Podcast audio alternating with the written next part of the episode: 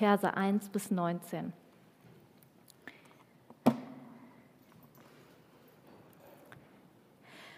Nach diesen Begebenheiten stellte Gott Abraham auf die Probe. Er sprach zu ihm, Abraham. Er sprach, hier bin ich. Und er sprach, nimm deinen Sohn, deinen einzigen, den du lieb hast, Isaak, und geh in das Land Moria und bring ihn dort als Brandopfer dar auf einem Berg, den ich dir nennen werde. Am anderen Morgen früh sattelte Abraham seinen Esel und nahm mit sich seine beiden Knechte und seinen Sohn Isaak. Er spaltete Holz für das Brandopfer, machte sich auf und ging an die Stätte, die Gott ihm genannt hatte. Am dritten Tag blickte Abraham auf und sah die Stätte von ferne. Da sprach Abraham zu seinen Knechten, Bleib ich, bleibt, hier, bleibt ihr hier mit dem Esel, ich aber und der Knabe, wir wollen dorthin gehen und wenn wir angebetet haben, wollen wir zu euch zurückkommen. Dann lud Abraham das Holz für das Brandopfer und lud es seinem Sohn Isaak auf. Er selbst nahm das Feuer und das Messer in die Hand. So gingen die beiden miteinander. Da sprach Isaak zu seinem Vater Abraham, Vater. Er sprach, hier bin ich, mein Sohn. Er sprach, sieh, hier ist das Feuer und das Holz. Wo aber ist das Lamm für das Brandopfer? Abraham sprach, Gott selbst wird sich das Lamm für das Brandopfer ausersehen, mein Sohn. So gingen die beiden miteinander. Und sie kamen an die Stätte, die Gott ihm genannt hatte, und Abraham baute dort den Altar und schichtete das Holz auf. Dann fesselte er seinen Sohn Isaak und legte ihn auf den Altar oben auf das Holz. Und Abraham streckte seine Hand aus und ergriff das Messer, um seinen Sohn zu schlachten. Da rief ihm der Bote des Herrn vom Himmel her zu und sprach, Abraham, Abraham. Er sprach, hier bin ich. Er sprach, strecke deine Hand nicht aus gegen den Knaben und tu ihm nichts, denn nun weiß ich, dass du gottesfürchtig bist, da du mir deinen, deinen Sohn, deinen einzigen, nicht vorenthalten hast. Und Abraham blickte auf und sah, sah hin, sieh, ein Widder hatte sich hinter ihm mit seinen Hörnern im Gestrüpp verfangen. Da ging Abraham hin, nahm den Widder und brachte ihn als Brandopfer dar anstelle seines Sohns. Und Abraham nannte jene Stätte, der Herr sieht, wie man noch heute sagt, auf dem Berg, wo der Herr sich sehen lässt. Und der Bote des Herrn rief Abraham ein zweites Mal vom Himmel her und sprach, ich schwöre bei mir selbst, Spruch des Herrn, weil du das getan und deinen Sohn, deinen einzigen, mir nicht vorenthalten hast, sei gewiss, ich will dich segnen und deine Nachkommen mehren wie die Sterne des Himmels und wie das, den Sand am Ufer des Meeres. Und deine Nachkommen werden das Tor ihrer, ihrer Feinde in Besitz nehmen. Mit deinen Nachkommen werden sich Segen wünschen alle Völker der Erde, weil du auf meine Stimme gehört hast. Hierauf kehrte Abraham zu seinen Knechten zurück und sie brachen auf und gingen miteinander nach Beersheba und Abraham blieb in Beersheba wohnen.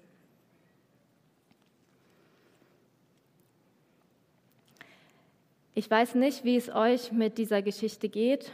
Für mich ist es eine der schwierigsten Geschichten in der Bibel. Gott verlangt von einem Vater, dass er sein geliebtes Kind als Brandopfer darbringt, ihn wie ein Tier schlachtet.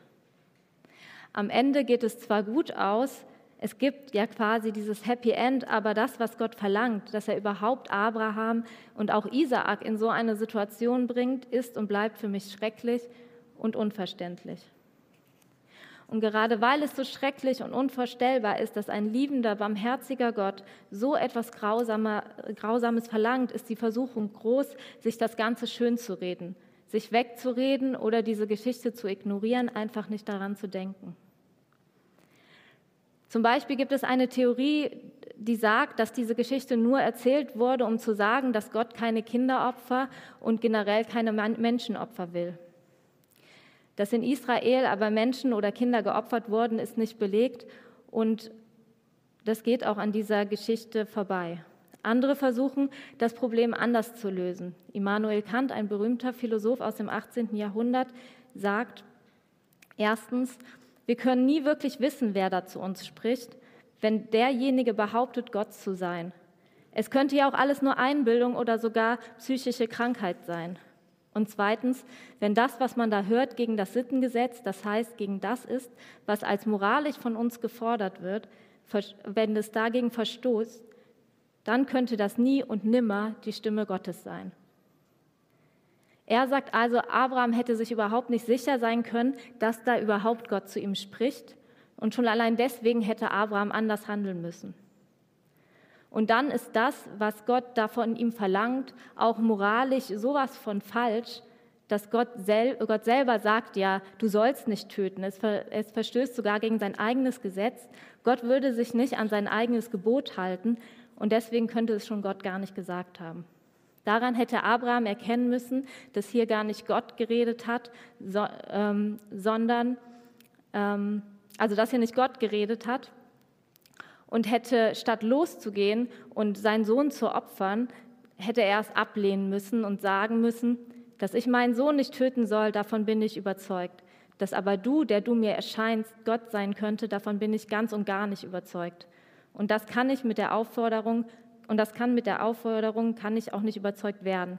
Selbst dann nicht, wenn deine Stimme klar und deutlich vom Himmel herabrufen würde.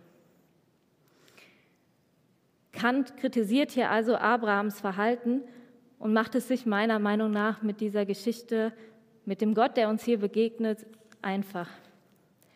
Abraham hat sich quasi verhört, es kann gar nicht die Stimme Gottes gewesen sein. Gott ist nur moralisch gut, er liebt, er ist barmherzig. Eine dunkle, verborgene Seite Gottes gibt es nicht. Abraham hat einiges mit Gott erlebt er hat Gottes Stimme schon vorher mehrmals gehört. Und so etwas Grausames, denke ich, würde Abraham niemals tun, wenn er sich nicht sicher ist, dass Gott dort gesprochen hat. Ich finde, Kant macht es sich hier zu leicht.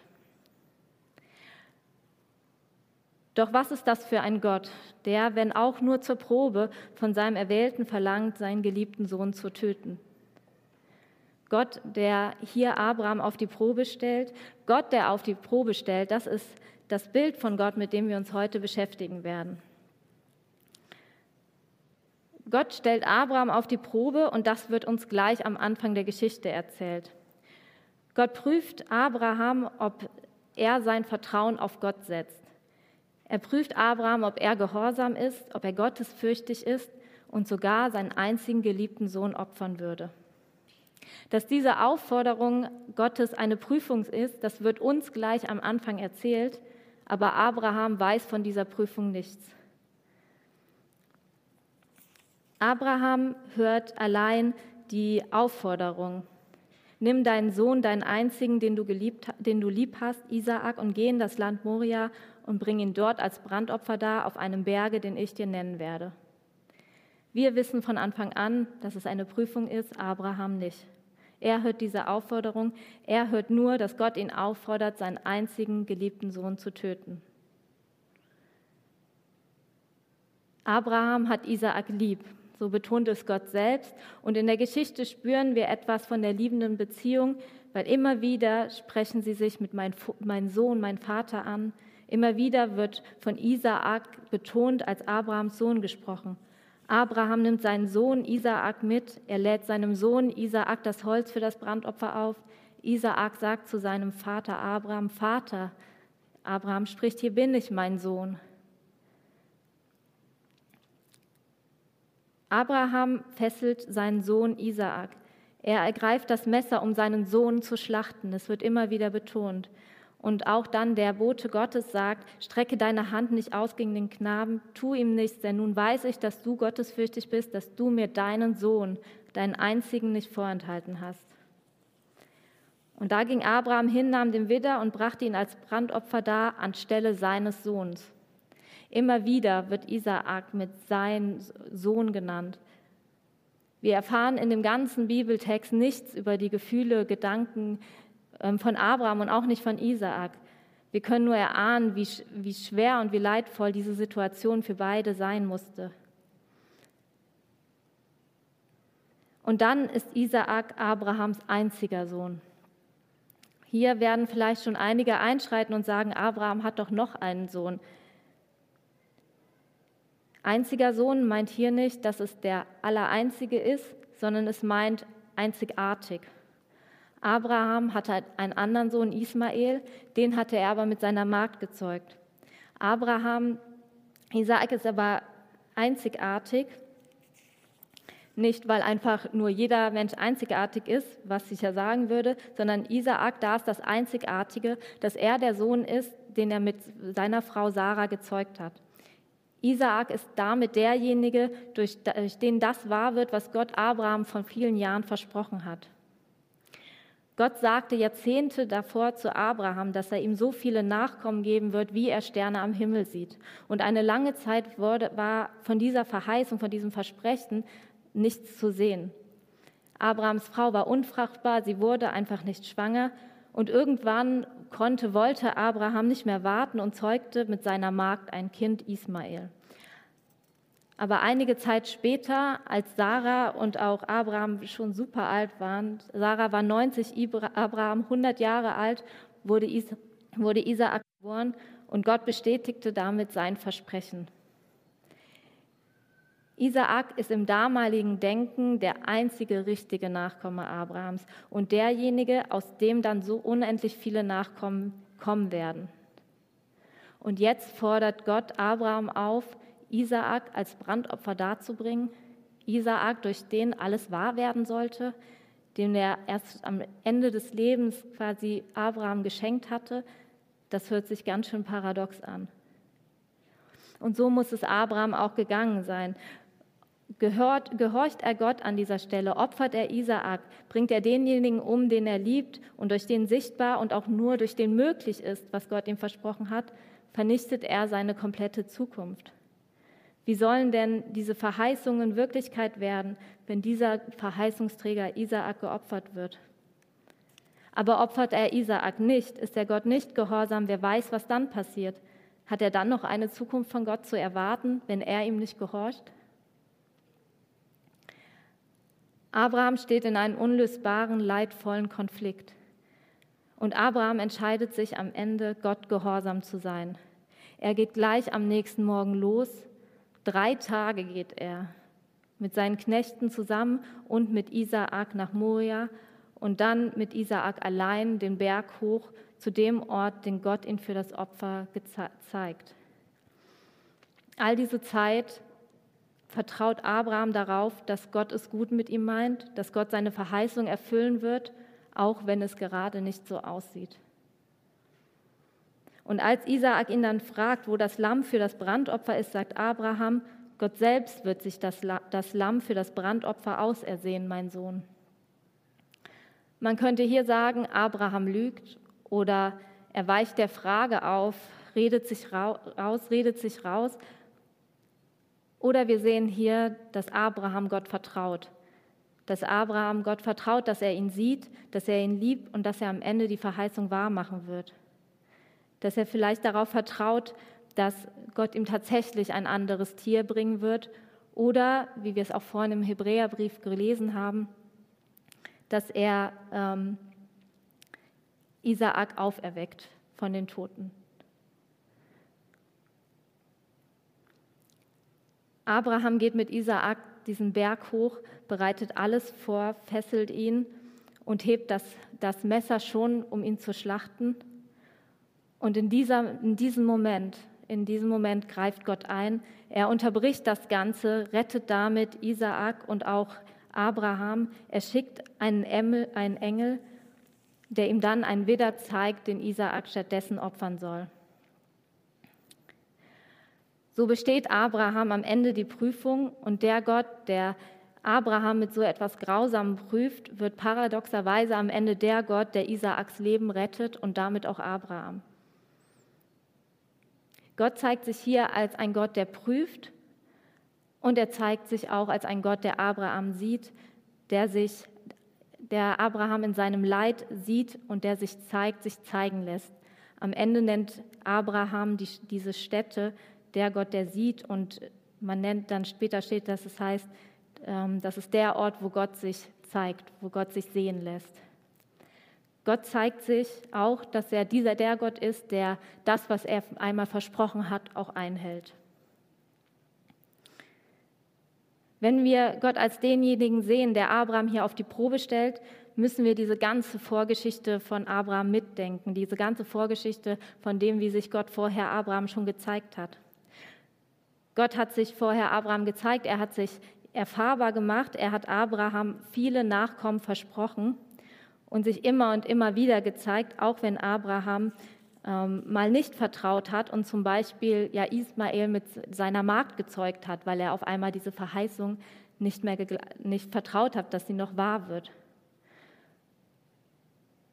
Gott stellt Abraham also nicht willkürlich auf die Probe, denkt sich irgendwas aus. Und auch Abraham ist Gott nicht einfach blind gehorsam, dass er einfach nur macht, was Gott sagt, sondern Abraham vertraut darauf, dass Gott es gut mit ihm meint, dass er sein Versprechen, wie auch immer, wahr machen wird. Und dass Gott, derjenige, der immer zu ihm stand, auch jetzt zu ihm steht, obwohl Abraham nicht immer vertrauensvoll gehandelt hat. Abraham hat am Ende die Prüfung bestanden und Gott bestätigt am Ende auch nochmal seine Verheißung an ihn, dass er ihn segnen wird, dass er sein Volk, seine Nachkommenschaft groß machen wird, so wie die Sterne. So haben wir am Ende ein Happy End, die Verheißung wird auch nochmal bestätigt. Und doch finde ich, bleibt das, der Schrecken dieser Geschichte das, das Schreckliche an der Forderung, die Gott Abraham stellt. Und das ist so diese Spannung, in der wir mit Gott leben. Einerseits erleben wir Gott als derjenige, der lieb und barmherzig ist und der rettet. Und andererseits lesen wir in der Bibel von einem Gott, der so etwas Schreckliches von Abraham forderte. Und wenn wir das auf uns heute beziehen, kann sehr schnell die Angst aufkommen, was ist, wenn Gott mich mit so etwas Schrecklichem prüft? Wenn er mich überhaupt prüft und dann so etwas Schreckliches vielleicht irgendwann von mir verlangen wird. Und ich finde, da ist es wichtig, dass wir uns klar machen, wir sind nicht Abraham, wir haben nicht diese, genau diese Geschichte mit Gott, die Abraham mit Gott hat. Und wir stehen nicht in der Situation, in der Abraham steht. Ich will nicht ausschließen, dass Gott auch uns auf die Probe stellt, doch wir leben in dieser Geschichte, dass Gott genau das Schreckliche, was er ja am Ende von Abraham will, gerade nicht zulässt und es am Ende verhindert. Darauf fließt, also spitzt sich ja die ganze Geschichte zu. Gott zeigt sich am Ende als derjenige, der zu seinem Versprechen ja, steht und der sich am Ende zeigt. Gott ist derjenige, der uns prüfen kann, aber vor dem wir keine Angst haben müssen. Und ganz im Gegenteil, wir können darauf vertrauen, dass Gott uns nichts Schlimmes antut und dass er das wahr macht, was er uns versprochen hat. Vielleicht gibt es irgendwas in deinem Leben, was, du, was Gott dir schon mal versprochen hat oder was, wo du merkst, ja, das hat Gott mal zu mir gesagt, aber das sehe ich gerade in meinem Leben nicht, es passiert gerade nicht. Und da kannst du mit dieser Geschichte ja nochmal als, ähm, ja, als Kraft nochmal sagen, so Gott, du kannst Gott darauf vertrauen, dass er sein Versprechen wahr macht. Im Neuen Testament verspricht Gott uns, dass er uns liebt, dass wir durch Jesus gerettet sind. Er verspricht uns, dass all die, die wir an ihn glauben, ewiges Leben haben. Er verspricht uns, dass er bei uns ist in allem Leid und in allem Schönen, das uns begegnet. Egal, was wir erleben, Gott ist bei uns. Und in welcher dunklen oder in welcher hellen Stunde du auch stehst, vielleicht auch in einer Prüfung Gottes, die du gerade so empfindest, was du gerade auch erlebst. Du kannst darauf auf Gott vertrauen ähm, und er wird das Vertrauen nicht enttäuschen. Das gilt für dich ganz persönlich in deinem Leben und das gilt auch für uns als Gemeinde.